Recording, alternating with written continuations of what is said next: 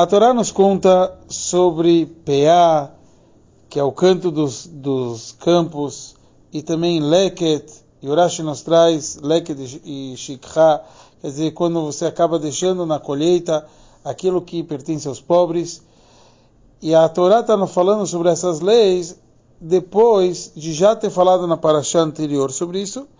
E também a Torá fala aqui no meio dos assuntos dos korbanot, das, das festas. Então Rashi nos traz, antes de mais nada, que o versículo voltou a nos contar para falar para que a pessoa que não deixa está transgredindo dois pecados, quer dizer, duas vezes.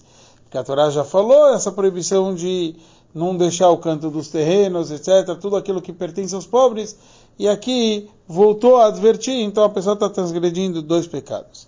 Mais do que isso, ele fala em nome de Rav Avdimi, Berab Yosef, ou tem outras versões que seria outro sábio, que seria Avridimas, filho de Rabi Yossi, e que, que fala para gente que o versículo quis falar que toda pessoa que cumpre e dá aquilo que os pobres merecem é como se estivesse construindo Beit HaMikdash e fazendo os korbanot no local correto.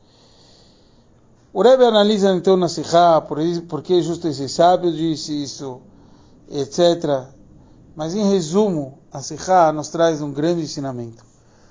O dono do campo, do terreno, não pode escolher para que pobre ele está deixando isso.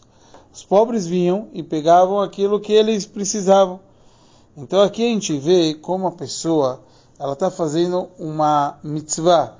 De um lado, uma mitzvah muito simples, porque bastou ele esquecer no campo um, uma espiga de trigo, ele não deve voltar para pegar essa espiga, ele deve deixar o pobre. E por outro lado, a gente vê a recompensa de tudo isso quando a gente faz uma coisa de verdade. Que ele fez aqui sem escolha, você está fazendo uma mitzvah para qualquer pobre, sem ter nenhum benefício. E a gente vê aqui que o versículo considera, quando você faz uma coisa de verdade, como se você estivesse construindo o Beit HaMikdash e o Mizbeach, o altar, no local correto.